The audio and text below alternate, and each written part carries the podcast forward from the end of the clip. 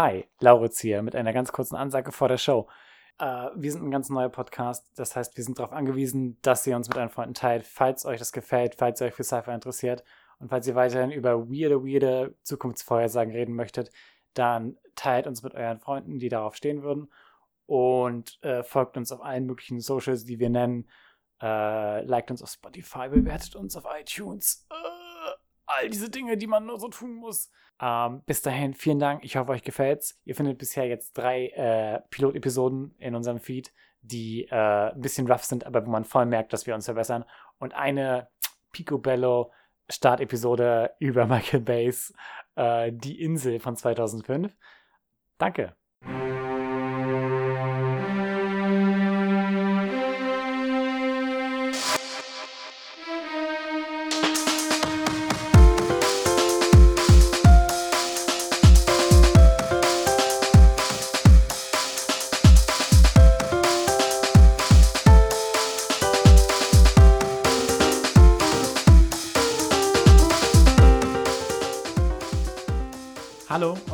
Willkommen zu Space Baby, dem Podcast über alternative Zukünfte.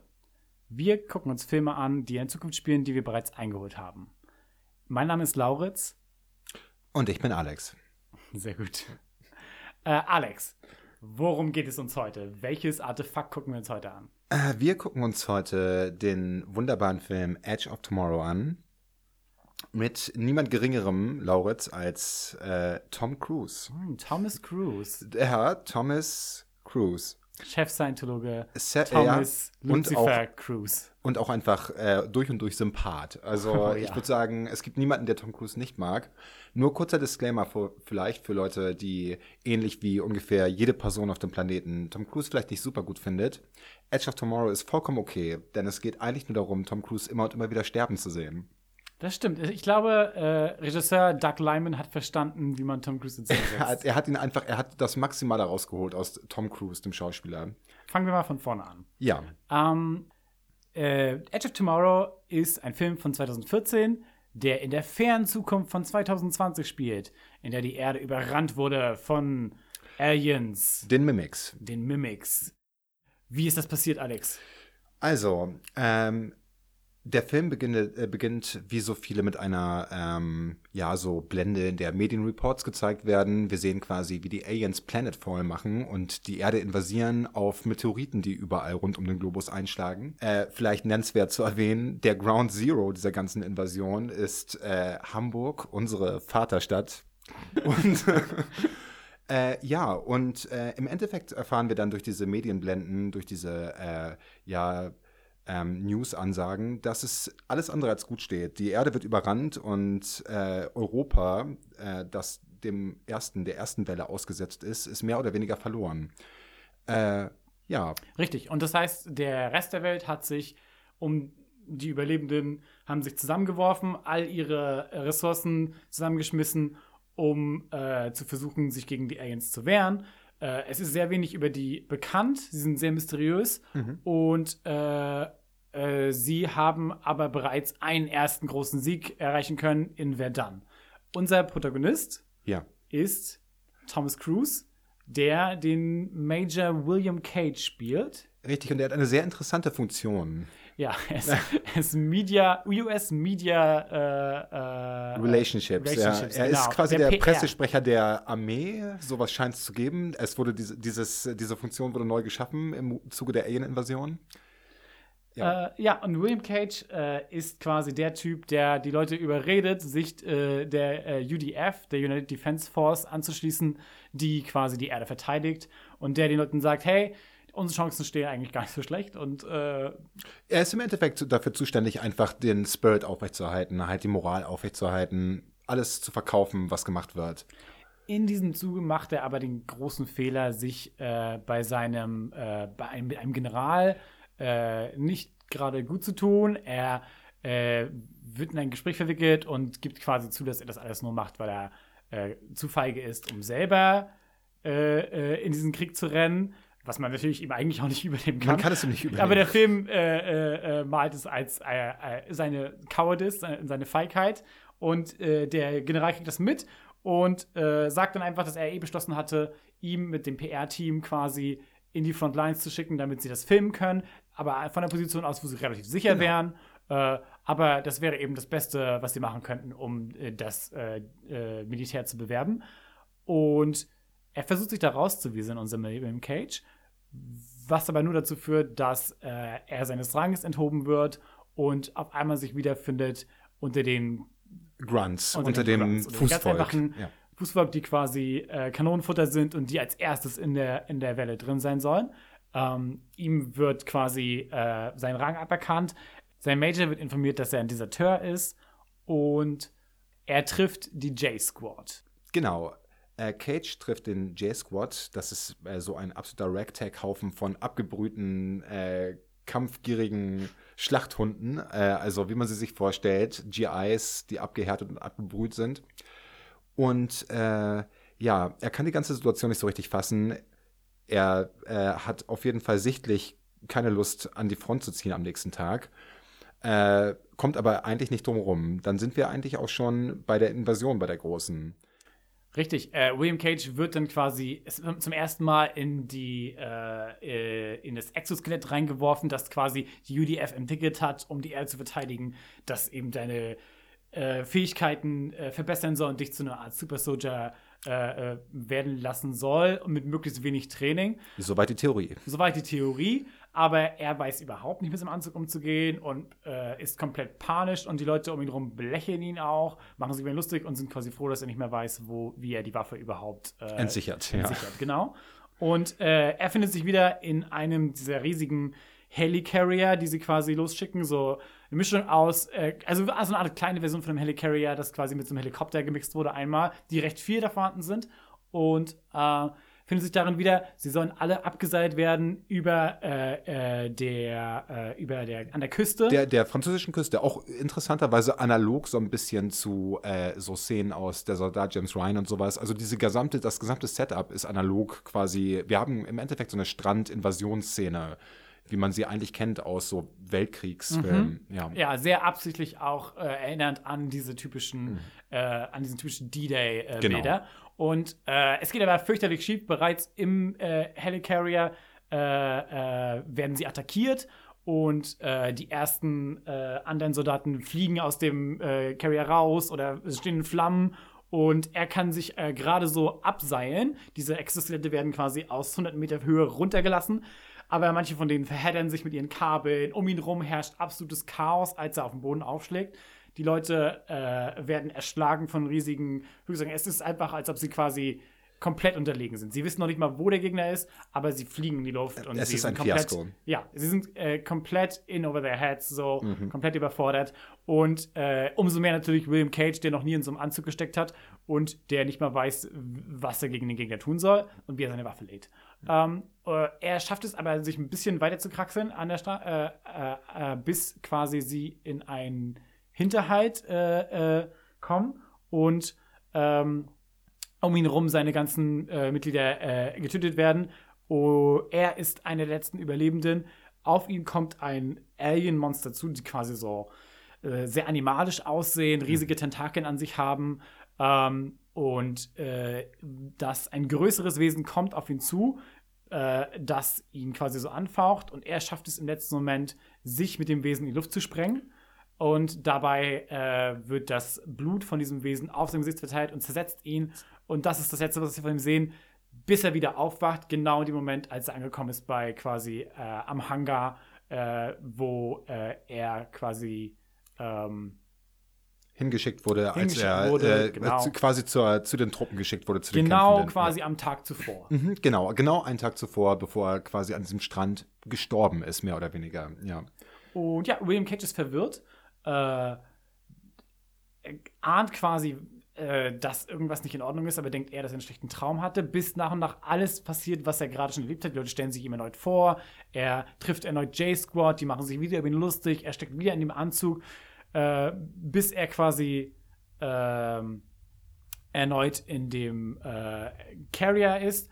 Ähm, dieser erneut explodiert er versucht äh, äh, zu entkommen diesmal. Er versucht, glaube ich, äh, jemanden äh, zu retten und wird wieder getötet. Und äh, dann checkt er es. Er merkt, dass er offenbar in einem Loop gefangen ist. Er versucht, die Leute, die Leuten das irgendwie Klar zu klar machen. zu machen, zu erklären. Aber die einzige logische Reaktion für sie ist eben, ihm den Mund zuzukleben und wieder das gleiche passieren zu lassen. ihn als Verrückten quasi abzustempeln. Ja, und dann haben wir in, im Endeffekt äh, eine Montage. Mehrmals durchlebt er dann diesen Tag, stirbt jedes Mal in the process. Also jedes Mal durchlebt er wieder diese Invasion, stirbt auf unterschiedliche Weisen und startet immer wieder neu an diesem Tag, äh, wo er einen Tag vor der Invasion aufwacht. Irgendwann blüht ihm dann, dass äh, irgendwas nicht mit rechten Dingen zugeht. Er fang, fängt an, das Ganze so ein bisschen zu fassen. Und bei einem weiteren Invasionsversuch äh, trifft er dann auf unsere weibliche Protagonistin. Mhm. Rita Ratowski, Wrataski geschrieben, die äh, zu einer Art Legende geworden ist auf dem Schlachtfeld, weil sie diejenige ist, die den ersten großen Sieg für die UDF äh, Verdun, erreichen konnte, genau in Verdun. Und die wird gespielt von Emily Blunt.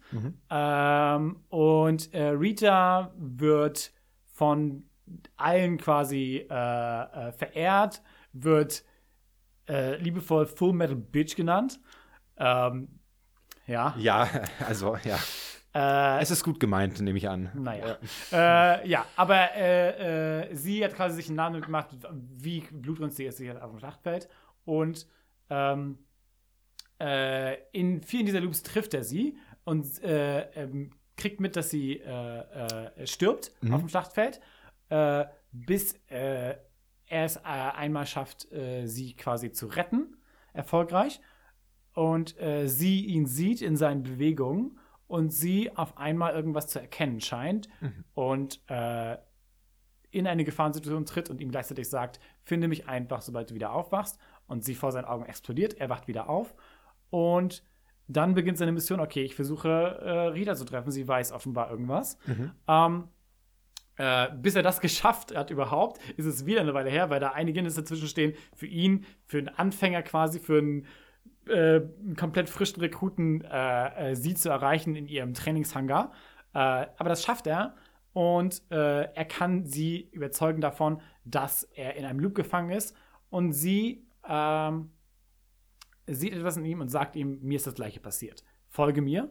Und sie äh, stellt ihm einen Techniker vor, der quasi äh, äh, mit Rita zusammengearbeitet hat für eine Weile, als Rita selbst in einem Loop gefangen war. Äh, Rita ist das gleiche passiert und äh, sie hat sich immer weiter verbessert äh, mit jedem Loop, bis sie tatsächlich Verdun quasi in Verdun siegen konnte. Aber äh, dann wurde ihr äh, äh, Blut abgenommen, äh, Blut zugeführt. Ihr, das, das ist Blut, in dem offenbar dieses, dieser merkwürdige Effekt drin war, wurde ihr rausgenommen. Und dann hat sie die Fähigkeit verloren zu, zu loopen den Tag. Genau. Ähm, und sie äh, besprechen sich. Äh, Tom Cruise ist äh, komplett verwirrt. Und wir kommen in den Teil des Films, der größtenteils so Exposition-heavy ist.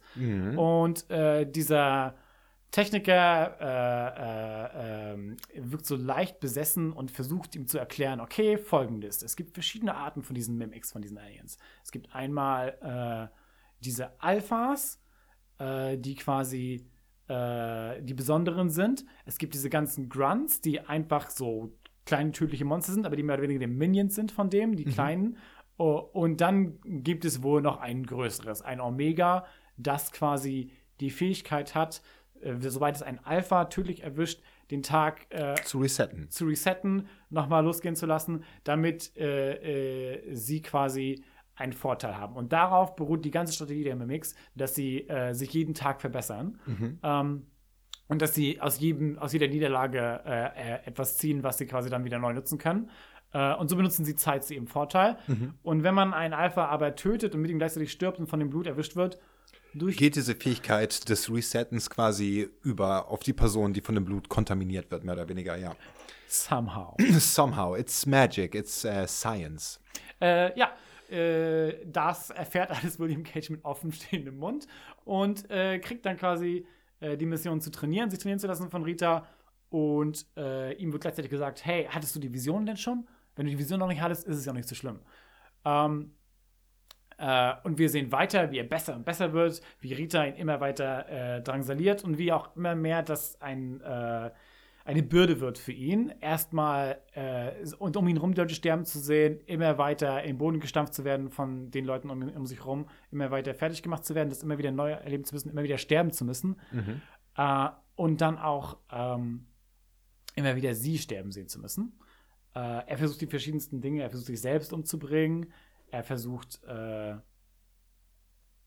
er versucht den Loop zu durchbrechen auf aller denklichen Arten. Also es gibt äh, einen Versuch zum Beispiel, äh, in dem er einfach ausoptet, einfach versucht sich abzusetzen, mhm. äh, diesen gesamten Compound, diesen Armee-Compound, äh, in dem die Invasion vorbereitet wird, zu verlassen, setzt sich dann in einen Londoner Pub ab und trinkt einfach ein Bier mit Weltkriegsveteranen. Äh, da bekommt er dann mit, äh, wie dieser Tag ausgeht, wenn er untätig bleibt, dass London im Endeffekt eingenommen wird von Innerhalb von wenigen Minuten sofort überrannt komplett wird. überrannt wird und er dann auch stirbt dadurch. Richtig. Und daraus zieht er die Konsequenz, er muss das jetzt irgendwie hinbekommen. Er muss es irgendwie schaffen, diese ganzen Versuche, die er quasi hat, diesen immer neuen Versuch, den er bekommt, wenn er stirbt und dieser Tag resettet wird, dazu zu nutzen, das Ruder irgendwie rumzureißen. Und ja, er wird immer besser. Er wird zwar auch äh, äh, sichtbar äh, traumatisiert davon, aber er wird immer besser und er kommt immer weiter.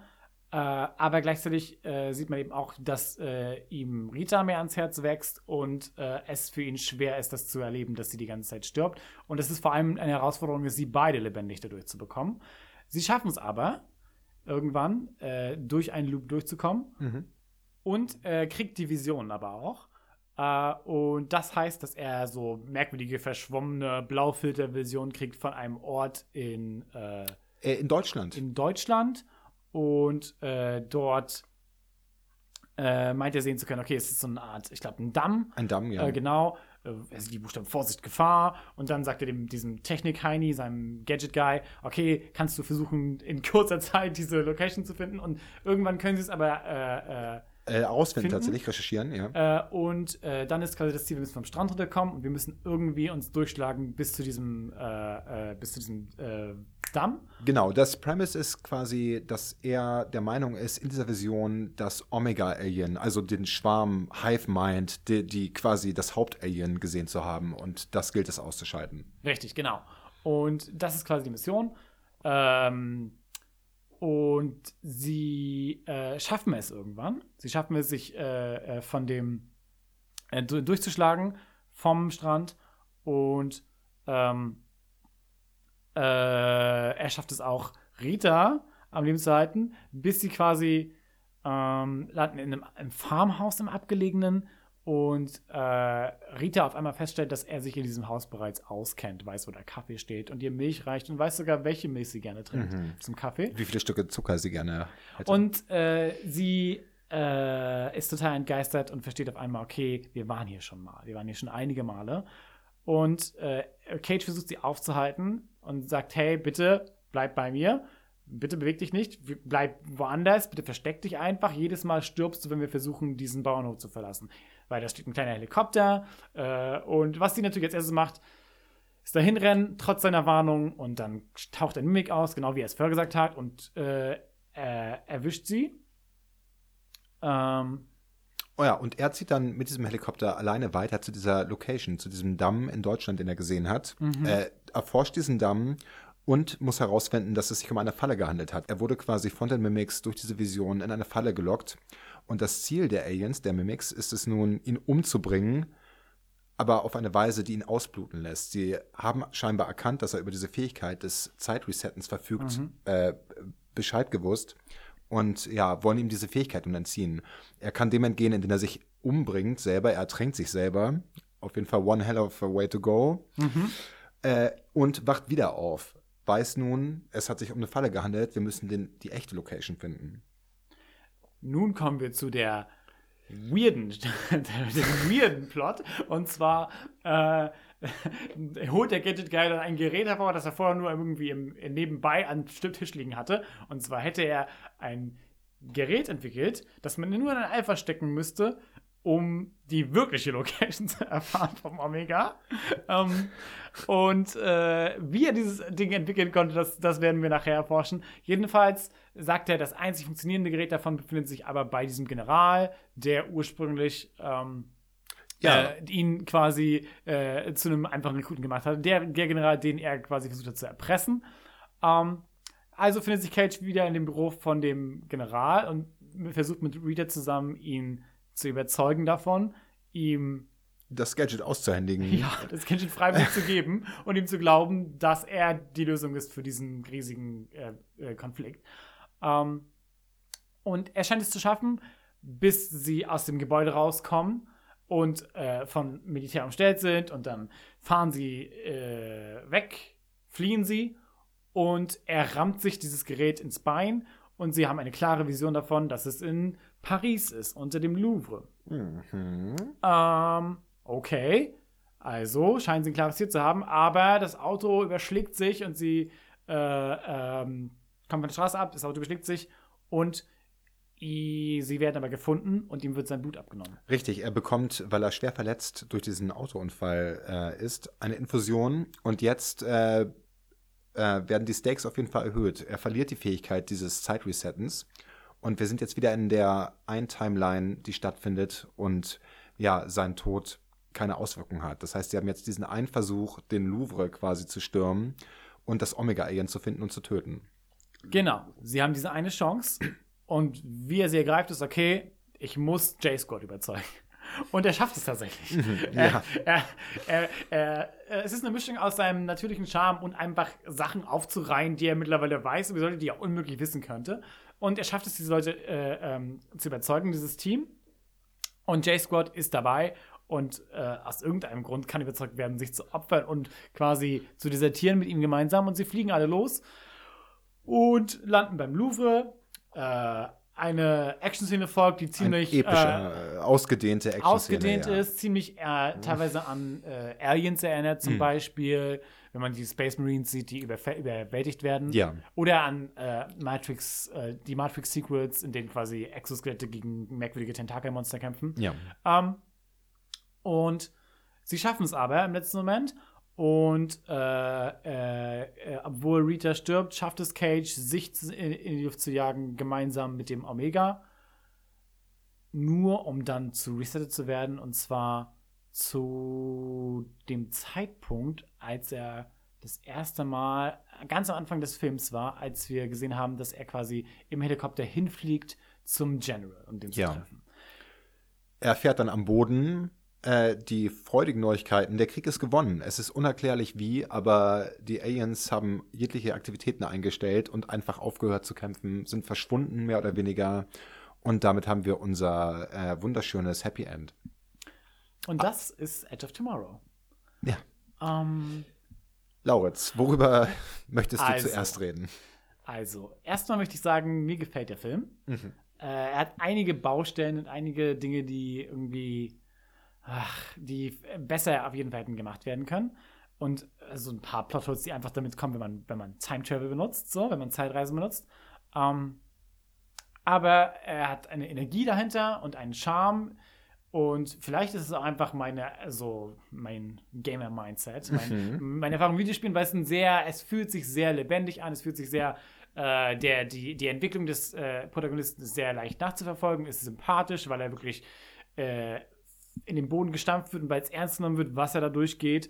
Und gleichzeitig wird eben sehr diese Power-Fantasy ausgelebt, die das eben mit sich bringt. Ähm, Tod ohne Konsequenzen, meinst du? Also Tod, Tod dem- Konsequenzen und daraus lernen zu können, sich verbessern zu können. Ähm, und äh, ja, deswegen generell äh, eine sehr angenehme Actionfilmerfahrung. Auf jeden Fall. Also ich würde mich da auch vollkommen anschließen. Also ich finde das Premise auf jeden Fall sehr interessant. Äh, Und es gibt auf jeden Fall diese Plotholes und diese Logikfehler, die generell Zeitreisefilme immer haben, wie du gesagt hast. Aber ich finde, bei diesem Film hält sich es eigentlich in Grenzen, weil wir diese eigentlich relativ beschränkte Zeitreise haben, dass immer nur ein Tag immer und immer wieder durchlebt wird quasi. Und unser Protagonist eigentlich vor die, äh, vor die Frage gestellt wird, wie verhalte ich, wie schaffe ich es durch diesen Tag durch? Und du hattest gesagt, die erste Hälfte des Films, und da würde ich mich auch komplett anschließen, das Pacing ist einfach hervorragend. Wir haben quasi die allererste Szene und dann geht es eigentlich auch sofort los mit der Invasion, die wir immer und immer wieder in den ersten 20 Minuten des Films vielleicht durchleben. Und also schnelle Schnitte, actionreiche Szenen und auch wirklich unterhaltsam, weil es halt nicht nur stumpf ist, sondern tatsächlich dieses äh, ja, dieses Konzept wirklich sehr faszinierend ist. Wie geht quasi der Protagonist, wie würde man selbst umgehen, wenn man realisiert, man durchlebt immer wieder denselben Tag, man ist hilflos ausgeliefert diesen Ereignissen, die man schon vom Vortag kennt. Keiner glaubt einem und man ist dazu verdammt, mehr oder weniger als Beobachter, das alles nochmal neu zu durchleben.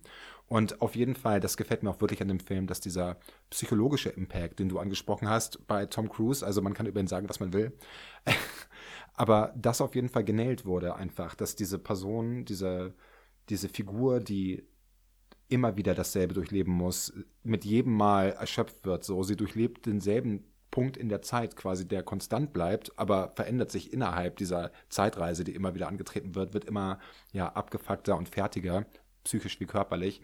Und äh, ja, ich finde, das ist auf jeden Fall ein super interessantes Konzept und wirklich ein originelles Konzept, das noch nicht oft auch für das so Zeitreisen-Film-Genre, wenn es das gibt, äh, erforscht wurde. Ja, aber genug der Lobhudelei. Jetzt kommen wir zum Nitpicking. Ja. Zum Auseinandernehmen. Der beste zwar, Part. Was ist mit diesen Aliens los? Also, ihre gesamte Strategie ist irgendwie äh, sich in den Planeten einzuschlagen und dann diesen Planeten nach und nach zu übernehmen und dabei drauf zu gehen. Es ist ganz solide, aber irgendwie ist es auch ein bisschen äh, Idee, also so äh, hm. ziellos. Aber das Ding macht es natürlich auch zu einem äh, zu einem interessanten äh, ja.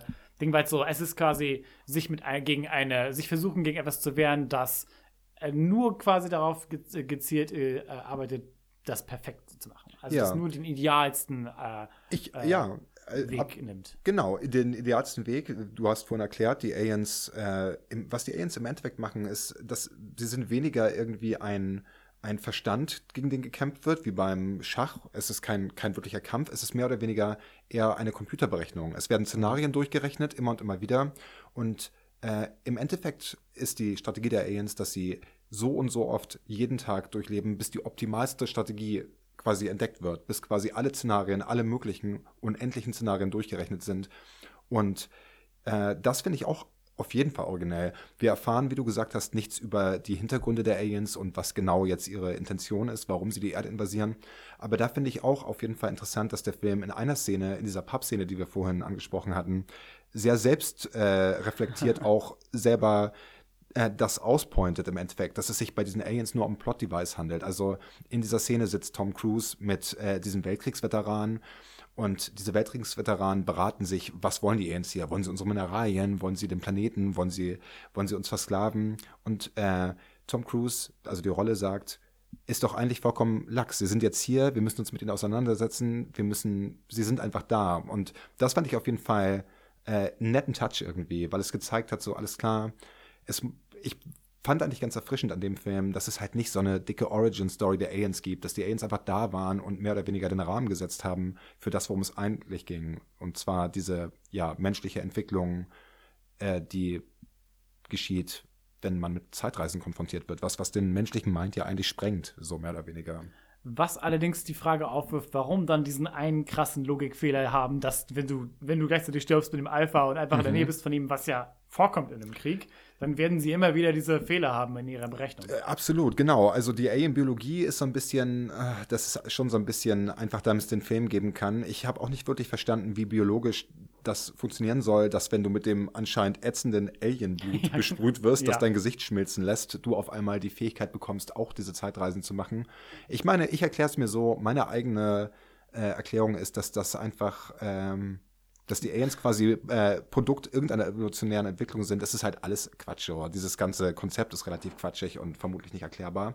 Aber dass diese äh, Übertragung der Fähigkeit des Zeitresettens nicht wirklich Teil des Plans ist, das ist einfach quasi eine biologische Realität, die nicht zu verhindern ist. Und wir erfahren ja auch, dass die Aliens dann irgendwann rauskriegen, was passiert und dass sie diesen Fehler rückgängig machen wollen, dass quasi diese Fähigkeit des Zeitresettens genommen wird, wieder Tom Cruise. Ja, und das ist auch eigentlich ganz interessant, die Tatsache, dass sie es quasi versuchen auszunutzen. Was, das hat mich ein bisschen an Harry Potter erinnert, diese, diese Idee von, er gibt ihm Visionen, weißt du? Ja, ja, ja. Äh, du weißt, was ich meine?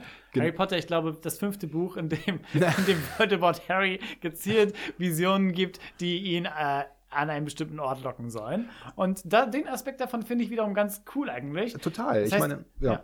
Es, es, ist die, ich, ich würde sagen, es ist auch die naheliegendste Möglichkeit, wie man, die Aliens äh, sind quasi so sehr drinne in diesem ganzen Ding, das ist ihre Natur, kann man so sagen, dass ihnen klar ist, sie können eigentlich diesen Zirkel nicht durchbrechen, außer wenn sie quasi der Person habhaft werden, die diese Zeit-Reset-Fähigkeit hat.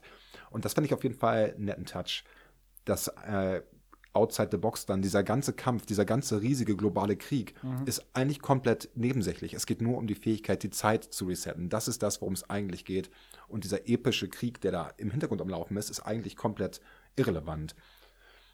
Und das spielt auch rein in eins der Themes von dem Film, so in eins der Themen, die ganz besprochen werden, und zwar so Predeterminism. Also ist mhm. etwas bestimmt zu passieren oder nicht? Und inwieweit sind wir eigenen, sind wir so quasi die selbst äh, quasi. Genau, können wir unser Schicksal selbst formen. Ja. Mhm. Weil er ja eigentlich erlebt, dass das nicht der Fall ist. Dass die Leute im Grunde mehr oder weniger das Gleiche tun die ganze Zeit. Mhm. Aber er findet eben einen Weg, das zu beeinflussen. Und das ist durch seine, durch seine Handlungen schafft er es, äh, oder versucht er quasi gegen das, was äh, äh, vorherbestimmt ist, anzukämpfen. Und immer wieder erleben wir Leute, die quasi darauf Hinweise äh, droppen. Vor allem eben die J-Squad und die Leute um ihn rum, die sich darüber lustig machen und die solche Dinge sagen halt wie eben, ja, das ist dein Schicksal. Die Rede von dem Typen, der William Cage begrüßt, mhm. der, der Major, der ihn versucht eben zu einem Rekruten zu formen, der redet immer wieder davon eben, dass man durch das Feuer des Krieges geformt wird, dass man das eine Schicksal hat, dass man das erreichen muss und dafür stehen muss. Mhm. Und das sind auf jeden Fall so die Sachen, die, die interessant sind. Genauso wie es interessant ist auch,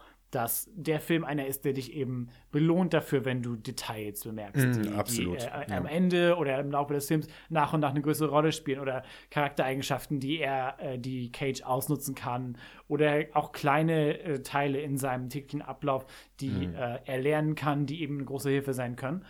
Ähm, und da ist auch wirklich was, dass der Film verstanden hat, dass es einfach ähm, dass man einen Actionfilm machen kann, der gleichzeitig die Zuschauer dafür belohnt, dass du eben aufpasst, dass du dieses, natürlich kriegst du auch als Zuschauer dieses Gefühl von, hey, ich verstehe diese, diese Welt, ich krieg, dadurch, dass man, das ist natürlich immer die Gefahr von, dass man immer wieder den gleichen Tag erlebt, mhm. aber man kriegt als Zuschauer ein sehr befriedigendes Gefühl von wegen, so, man hat die Übersicht, man versteht, ja. wo er was, wo er was tut, worin er besser wird und was er lernt aus den verschiedenen Dingen, die er erlebt und wie er versucht, äh, wie wir einmal durch seine Handlungen verstehen, was sein Zustand gerade ist. Ob er jemanden rettet, mhm. ob er sich um jemanden mal kümmert, ob er äh, äh, jemanden duldet, der ihn zusammenschlagen möchte, oder ob er jemanden einen Ratschlag gibt.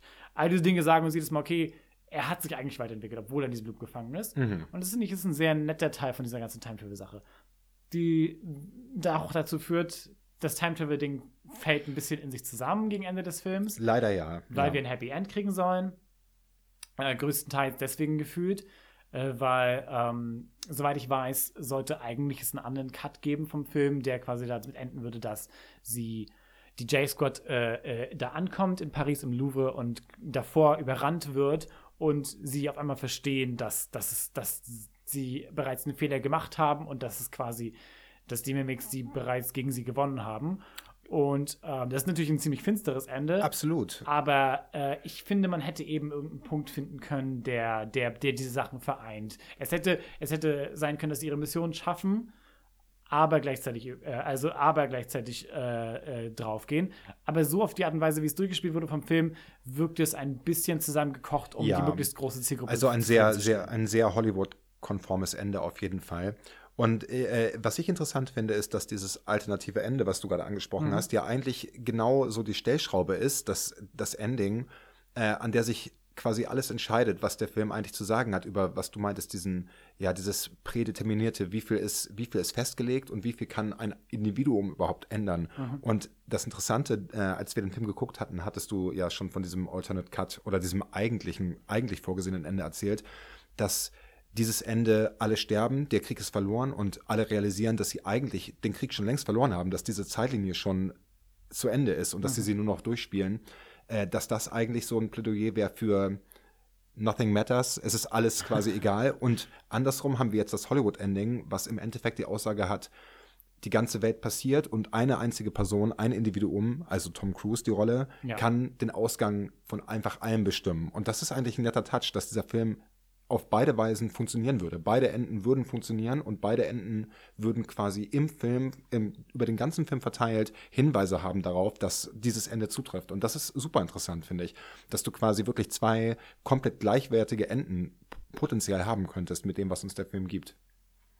Das stimmt, das ist wirklich sehr interessant. Ja. Und äh, was nur, was nur eben in sich zusammenbricht, ist ein bisschen die Logik dahinter, wie es endet, Mhm. weil ähm, was wir sehen, ist, dass er, er den Omega töten kann erfolgreich und sich selbst damit, aber dann ohne eine Erklärung Mhm. Ja. äh, äh, ungefähr so eine Woche zurückgeworfen wird. Es, äh, Was bisher noch nie passiert ist. Was mich gestört hat an diesem Ende, äh, war, also er tötet das Omega und sich selbst und der Tag wird resettet. Warum bleibt das Omega tot? Das ist erstmal komplett logiklieb. Also, Richtig, genau. Das, der, das Omega äh, äh, wird nicht resettet, aber er. Und äh, außerdem könnte man argumentieren, er hat sich umgebracht, er, er blutet dann aus im Wasser. Also der gesamte Endkampf findet im Louvre, unterm Louvre in den äh, überschwemmten Katakomben statt. Und also ja, also ich war auch das Ende einfach sehr Hollywood-esk und sehr einfach fühlte sich sehr konstruiert an, dass im Endeffekt alles okay ist und ja. Aber was will man machen? Es Das ist, ähm, führt uns auch zu einer anderen Kritik, die wir auch hatten. Und zwar ist Rita eigentlich ein unterhaltsamer Charakter, der in diesen sehr anime-mäßigen, riesigen Waffen umgehen Oh, kann. Und sie wird super, halt, sie wird ja. halt einfach gezeigt, wie kompetent sie ist und wie, also natürlich auch verroht, aber wie, äh, äh, wie fähig sie eben ist. Und das Mhm. wird sehr gut in Szene gesetzt. Aber das wird dann also es wird dann irgendwann, geht dann irgendwann dazu über, dass klar wird, okay, sie ist eigentlich nur als Love Interest gedacht. ja. Was heißt nur, aber sie wird auch äh, als Love Interest gedacht. Und diese, diese Chemie zwischen Tom Cruise und Emily Blunt nicht und vorhandene zwischen diesen Rollen Chemie. ist ja, ist einfach Und ich weiß nicht, was es ist, aber ich habe das Gefühl, Tom Cruise ist ein, ist ein attraktiver Mann, bei dem man aber keine Chemie mitbekommt. Tom Cruise ist einfach Tom Cruise. Er can't help it. Er ist einfach Tom Cruise. Er kann, es gibt halt unfassbar viele gute Schauspieler, die einfach in neue Rollen schlüpfen. Das ist jetzt meine persönliche Meinung, Disclaimer. Aber Tom Cruise ist einfach Tom Cruise. Und wenn man Tom Cruise sieht, kann man ausschließlich Tom Cruise sehen. Und was du sagtest, er hat einfach keinerlei dieses Love Interest Ding, diese gesamte äh, kleine Romance-Geschichte wirkt einfach super, ja, shoehorned in. Es ist einfach, es gibt keinen Grund dafür, es gibt auch kein, keine Hinentwicklung dazu, die passiert einfach irgendwann. Und genau wie du gesagt hast, wir haben vorher halt Rita, die mehr oder weniger das Maskottchen der, ja, der Earth Forces ist, der gesamten Verteidigungsarmee, die quasi die Hoffnungsträgerin ist und so diejenige, die die Fackel hochhält und zu der alle aufschauen. Und dann wird sie, zumindest in meiner Sicht, schon so ein bisschen runtergestuft zum Love Interest in der Mitte des Films, komplett grundlos. Also eine super interessante Rolle, gespielt von einer super coolen Schauspielerin, die einfach dann, ja, so ein bisschen verpufft in so einem Tom Cruise braucht jetzt jemanden, den er küssen kann und den er irgendwie saven kann. Ja, Ja, und ich habe mir einfach gewünscht, ähm, dass äh, es einfach hätte dabei bleiben können, dass ihm wichtig genug ist, dass sie nicht stirbt, einfach weil sie das Gleiche mit ihm erlebt hat und weil sie ihm einfach ans Herz gewachsen ist. richtig. Und so eine Art Kameraderie eher. äh, Genau, oh, ja, dass man ja. einfach, das klingt jetzt irgendwie blöd, aber einfach, dass man mal eine platonische Freundschaft Ja, haben kann. crazy, right? Ja, es, ist, es klingt natürlich übertrieben, aber ja, das habe ich mir in dem Moment schon gewünscht, dass es einfach sein könnte, dass die beiden versuchen, das Leben voneinander zu retten, nicht, nicht nur damit sie Ohne das nicht, ja. weil sie einander irgendwie lieben und miteinander rummachen wollen danach, sondern weil sie wirklich einfach wollen, dass sie nicht draufgehen beide. Einfach so, ohne tieferen Grund, weil sie sich mögen und Kameraden sind und zusammen in diesem Krieg gekämpft haben. Ja, ist leider nicht, zugetreu äh, nicht eingetroffen. Und wir haben natürlich eine Hollywood. Äh, ich finde es einfach interessant, wie man wirklich bei diesem Film, wenn man irgendwie, wie wir, viel Filme guckt, einfach so einzelne Komponenten so einfach einfach. Es ist, es, es drängt sich einfach auch so unangenehm auf, finde ich. Genau, was du gesagt hast. Dieses Love Interest und dass es einfach jetzt da ist, weil vermutlich irgendjemand mit einer Zigarre im Mund gesagt hat, oh, wir brauchen eine Liebesgeschichte in dem Ganzen. und ja, I don't know. Ich hat es den Film besser gemacht, auf keinen Fall. Hat es ihn schlechter gemacht? Möglich, schon. Also, ja. Ja, ja. Das Ding ist auch, ja, also es wirkte einfach nicht, als ob es nötig wäre in dem Fall. Und es wirkte so ein bisschen so, als ob Emily Blunts Rolle dadurch eher fokussiert wurde auf ihre Attraktivität. nur.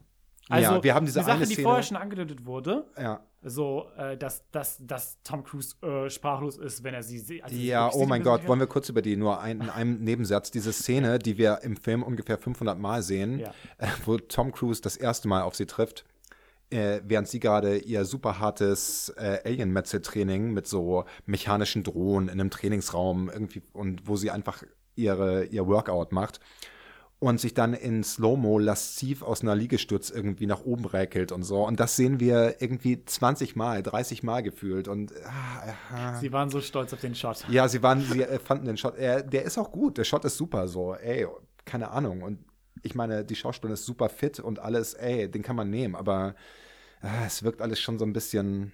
Mm, ja, im Endeffekt, was du gesagt hast, alles sehr reduziert, sehr reduktionistisch auf diese ja, Rolle als Frau, auf Love, als attraktive Love Interest einfach. Und der Film hat so gut gestartet in der Hinsicht. Und dann ging es irgendwann einfach back to normal. Also, ja. Aber genug gemeckert erstmal. Ja, ich bin auch müde vom ganzen Meckern. Hey Lauritz, weißt ja. du, welche Zeit es ist? Äh, äh, Alex, äh, warte mal, gib mir noch einen Moment. Klock, klock, klock, klock, klock. Warte, ich komme unter dem Auto hervor. Ich wische mir den Schweiß von der Stirn, werfe einen öligen Lappen über meine Schulter. Es ist Zeit für Lauritz Tech Corner. Tech Corner. Okay. Ich hoffe, wir haben mittlerweile ein Intro.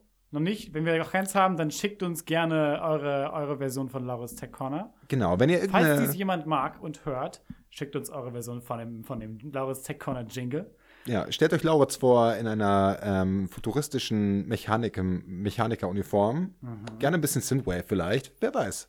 Schickt uns, was ihr habt. Dieses Mal bei Lauritz Tech Corner.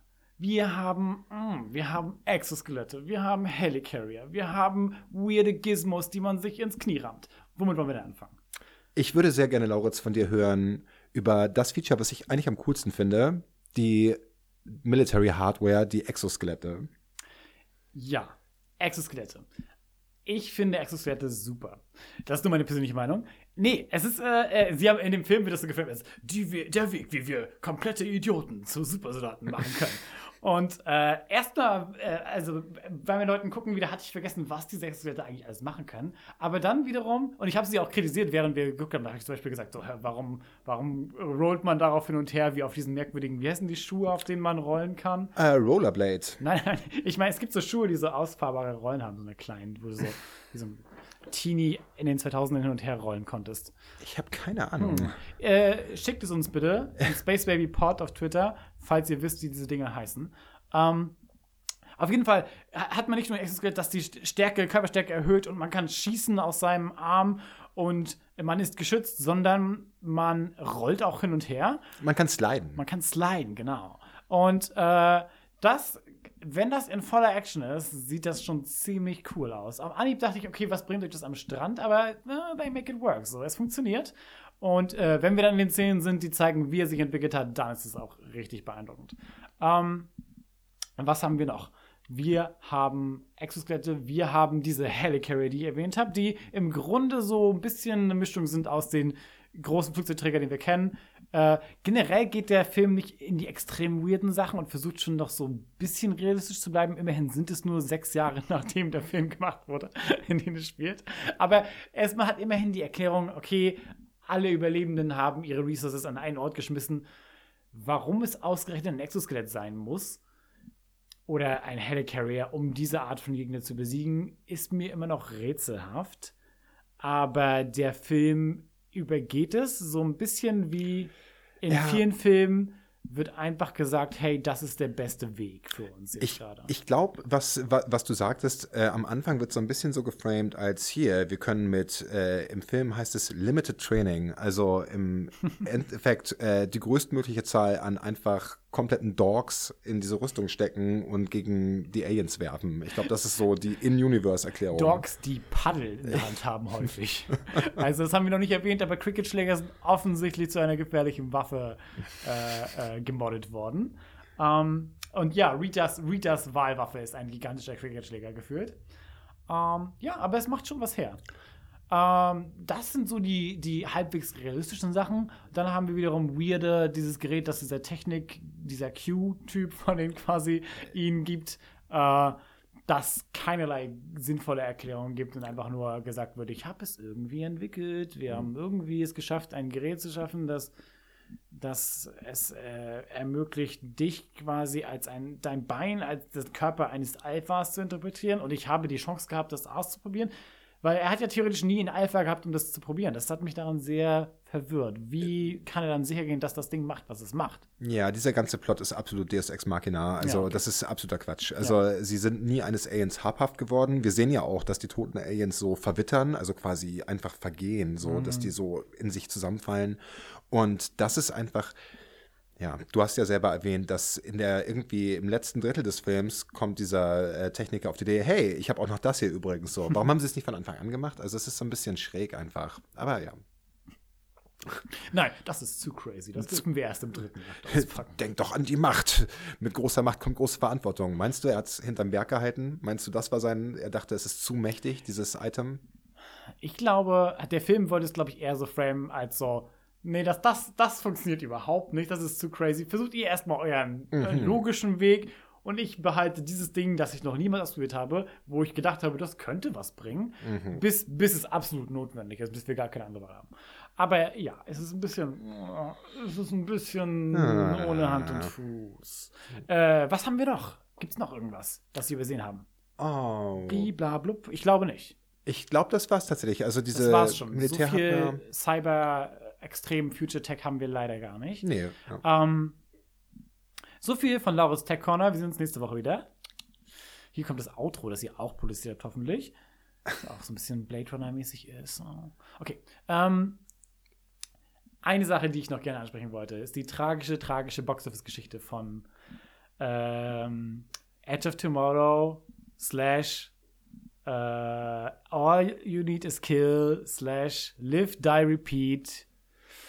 Dieser Film. Äh, Was äh, willst du andeuten, Lauritz, dass der Film kein durchschlagender Hit und Erfolg war? Äh, nee, das war wirklich nicht. Äh, Der Film ist rausgekommen äh, 2014, zeitgleich wohl mit The Fall to Our Stars. So ein, hast du, kennst du das? Hm. Verfilmung. Ich glaube, ich, nee, ich glaube Ich nicht. glaube, Hank Green geschrieben. Ähm, so ein Young Adult Ah. äh, Film. Ähm, und ist extrem gescheitert. Und dann wurde versucht, äh, hin und her zu rudern. Äh, der Film wurde äh, teilweise umbenannt in Live, Die, Repeat, was wohl der Wunsch war von dem Regisseur von äh, äh, Doug Lyman. Und äh, dann wiederum wurde er teilweise wohl auch All You Need Is Kill genannt, was der Name war von der ursprünglichen Light Novel, auf der das Ganze beruht. Aber das hat alles nur dazu geführt, dass die Leute verwirrt waren darüber, was das für ein Film war. Der Film hat sehr gute Kritiken bekommen, größtenteils. Ähm, aber hat letzten Endes nie wirklich sein Publikum gefunden im Kino und ist jetzt erst äh, in Streaming und Homevideo zu einem, glaube ich, recht so äh, beliebten Science-Fiction-Film geworden der letzten Jahre. Ähm, ein bisschen, ein bisschen tragisch natürlich, äh, wenn äh, so ein Film äh, dann doch scheitert. Aber es scheint nicht komplett äh, ohne was zu sein. Immerhin wird jetzt gemunkelt, dass sie einen Nachfolger machen wollen. Äh, Live, Die, Repeat and Repeat oder sowas. Ach, oder Live? Die, Repeat Again. Irgendwie sowas in die Richtung, was noch nicht so ganz. Äh, ich, hoffentlich entscheiden sie sich für einen Titel diesmal Mhm, ja. würde ich sagen. Ähm, was aber ganz interessant ist, ist die Light Novel, auf der es basiert, denn ich habe mich ein bisschen kundig gemacht. Mhm. Ich bin ja äh, der, unser, unser Experte für Weep-Kultur und habe, äh, hatte nämlich den, den Manga schon mal gelesen, der quasi diesen Light Novel äh, adaptiert hatte. Äh, und äh, da gibt es ein paar ganz interessante Unterschiede. Erstmal ist natürlich ungefähr 300% mehr Anime, als sowieso schon diese Exoskelette und riesige Waffen sind. Und zwar hat Rita kein, kein Paddel, sondern hat eine gigantische Kriegsaxt, die ungefähr äh, doppelt so groß ist wie sie selbst. Und Rita ist so, wie du dir einen weiblichen Anime-Charakter vorstellst. Sie ist, Okay. sie ist ungefähr einen Meter kleiner, ist äh, recht schmächlich, recht schmal, hat aber eine ziemlich coole Hintergrundgeschichte. Und zwar ist Rita Wojcicki eigentlich eine junge Amerikanerin ohne Namen, die in Illinois gelebt hat, auf einer Farm. Ihre Familie wurde überrannt von Mimics. Äh, und die sind alle gestorben und sie hat Rache geschworen, ist dem Militär beigetreten, hat, äh, um, weil sie zu jung war, weil sie, glaube ich, äh, 16 war, hat sich einen Ausweis genommen von jemandem, den sie gefunden hat, der gestorben war, eine Frau, und hat sich dadurch zwei Jahre älter gemacht und ist dann mit dem Namen Rita Wachowski eingetreten ins Militär und ist dann zufällig in diesen Loop Oh, gekommen. das ist interessant, dass du das sagst, äh, weil mir ist aufgefallen, ich weiß nicht, ob du dich daran erinnerst, im Film wird quasi auch so eine Referenz äh, an so ein Szenario gezogen. Vielleicht ist das quasi so eine Hommage an das Source Material. Äh, der eine Soldat, äh, es gibt doch diese eine Szene, in der äh, Tom Cruise quasi, um zu beweisen, dass er den Film immer und immer wieder, äh, dass er diese Szene, diesen Tag immer und immer wieder durchlebt hat, äh, äh, erzählt er quasi die Hintergrundgeschichte jedes dieser Soldaten im äh, J-Squad. Und der eine ist doch quasi jemand, der eigentlich gar nicht zum Militär gehört, aber den Ausweis seines toten Kumpels quasi benutzt hat, um seine, seine Stelle einzunehmen, damit die Familie quasi Geld erhält. Das wird dann ja wohl so ein kleiner. Ihr seht es nicht, aber ich strahle Ja, komplett. Es ist genau das. über ja. beide Ohren gerade. genau das, ja. Das, ist, äh, das könnte eine kleine, cute Hommage sein, auf jeden Ja. Fall. Ähm, was auch ganz cool ist, ist, dass die quasi, du musst dir das vorstellen, ich versuche es kurz zu fassen, aber die wesentlichen Ja. Unterschiede sind eben, dass er äh, äh, in, es ist sehr viel mehr Anime-Protagonist, also eher so Teenager, der, Ja. der da reinkommt ins Militär, der komplett aber auch überfordert ist. Die äh, Suits, die sie tragen, sind eher Ganzkörperanzüge, äh, die den kompletten Körper verbessern sollen, die aber auch so Auto-Balancing haben und sowas, das quasi auch den Gewichtverlagerung äh, kontrollieren soll, das sich aber langsam macht. Und deswegen die meisten krassen Profis, so wie Rita, schalten es irgendwann ab und das lernt der Protagonist dann in, in, im Laufe dieser, dieses recht kurzen Mangas. Ähm, und außerdem äh, ist es eben so ein bisschen mehr, naja, ein bisschen mehr äh, dieses, äh, der, die Verbindung, natürlich ist es auch ein anderes Medium, die haben mehr Zeit, die Verbindung darzustellen zwischen den beiden. Äh, es ist einfacher, das als eine romantische Sache zu machen, glaube ich. Äh, es ist kein, äh, kein extrem herausragender Manga, aber kompetent gemacht, würde ich sagen. Und das Ende ist anders. Und zwar äh, ist, äh, die Mimics sind erstmal, das habe ich noch nicht erwähnt, die sind furchteinflößend. Die sind so wie riesige Münder, musst du dir vorstellen, die diese äh, merkwürdigen Zacken schießen. Oh, die ah, quasi okay. gezielt äh, äh, äh, Zacken in deinen Körper reinschießen, um deinen Körper auseinanderzunehmen. Und ansonsten sind sie nur riesige Schlunde, die dich verschlingen würden. Ähm, und äh, sie finden heraus, es ist nicht ganz so wie im Film, sie finden heraus, dass es einen Server-Mimic gibt und mehrere Antennen. Und was bei den beiden passiert ist, ist, dass sie eine Antenne umgebracht haben und dabei selber gestorben sind und zu der Antenne selbst geworden sind.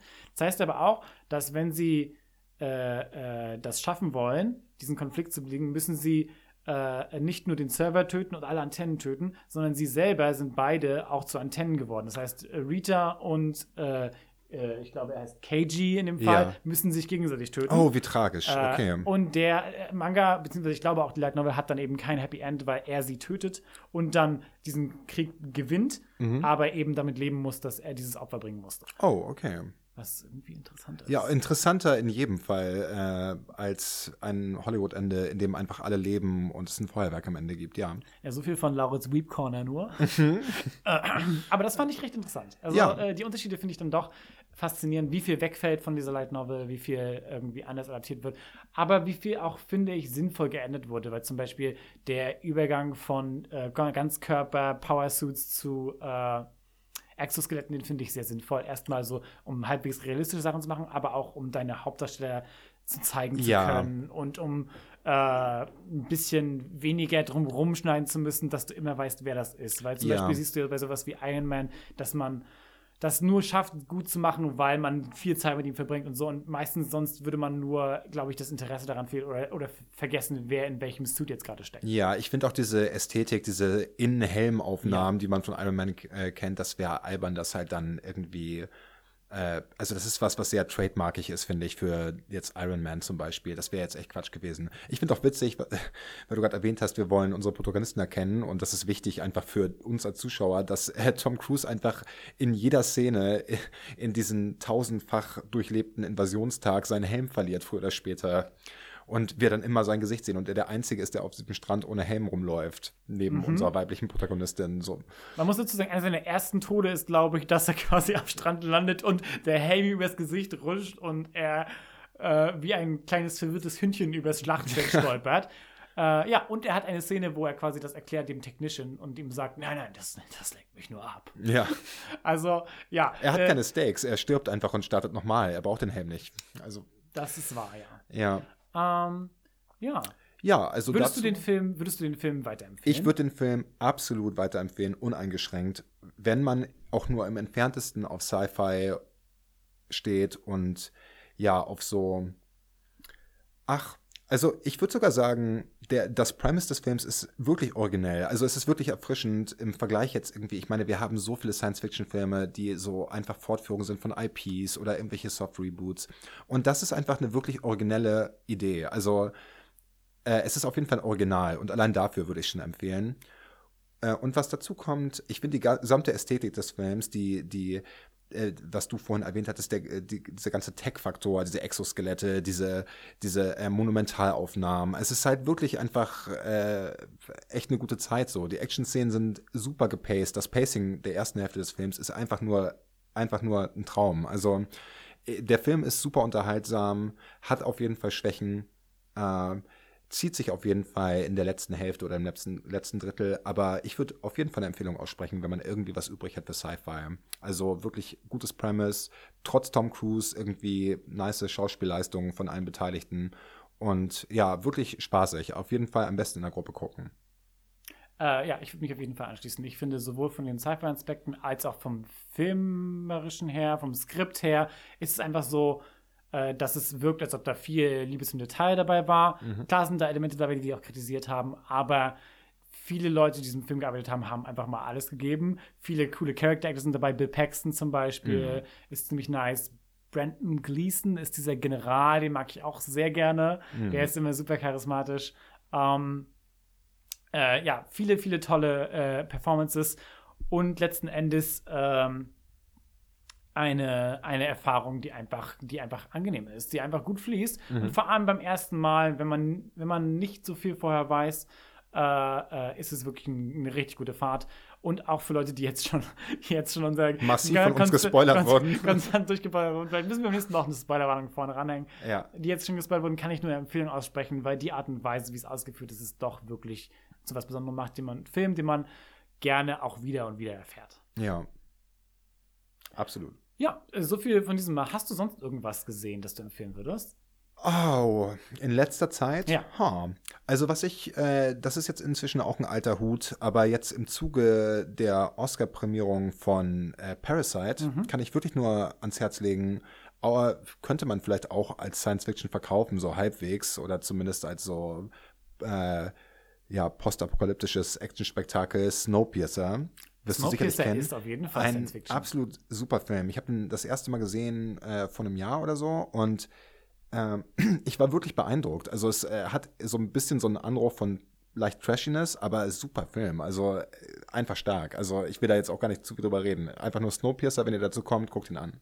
Toller Film, den wir irgendwann auch mal aufgreifen sollten mit irgendeiner Ausrede, weil ja. irgendwie das Jahr 2020 da hoffentlich erwähnt wird. Mhm. Äh, wir versuchen es mal. Snowpiercer ist ein toller Film und äh, Bong Joon-ho ist ein toller Regisseur. Absolut. Ähm, meine Empfehlung war, den habe ich gestern erst geguckt, äh, Upgrade mhm. äh, von Lee Winnell. Das ist ein australischer Regisseur, der jetzt auch dieses Invisible, Invisible Man Remake gemacht hat. Oh, okay. Und äh, Upgrade ist ein, ich will auch nicht zu viel davon erzählen, es ist ein sehr unterhaltsamer, äh, schon brutaler, aber wirklich äh, spannender Actionfilm über ein Mann, der, ähm, hm, wie sage ich das, ohne viel zu spoilern? Ähm, es ist ein Action-Science-Fiction-Film über einen Mann, der äh, mit Technologie verschmilzt. Mhm. Und das ist ein super interessantes Konzept. Und auch die Art und Weise, wie es durchgeführt wird, ist super unterhaltsam. Ähm, und dafür, dass es relativ ein geringeres Budget war, hat er mich extrem gut mitgenommen und hat viele coole so Worldbuilding-Sachen gemacht, die, mhm. ich, die ich einfach super spannend fand. Das habe ich direkt gestern gesehen und kann ihn nur wärmstens weiterempfehlen, sich mal zu geben, wenn man äh, einen guten Film sehen möchte, der nicht auf irgendwas basiert. Okay, Upgrade. Upgrade, genau. Mhm. Und hoffentlich können wir da auch mal irgendwann. Na, wir werden dann schon irgendwie reinmogeln. Ja. Aber so viel dieses Mal äh, zu Space Baby. Ähm, äh, wenn ihr uns irgendwie folgen könnt, wollt, findet ihr unseren Twitter bei SpaceBabyPod mit D. Uh, ihr findet mich bei Twitter als Memory Cardio und das I ist eine 1. Um, ähm, du hast nichts zu pluggen? Ich bin quasi eine Geistererscheinung. Ich existiere nicht im Web. Ich, off the grid. Ja, ich bin off the grid, genau. Uh, ja, bis zum nächsten Mal. Dann bleibt nichts weiter zu sagen, außer Space me, baby, one more time. Bis zum nächsten Mal.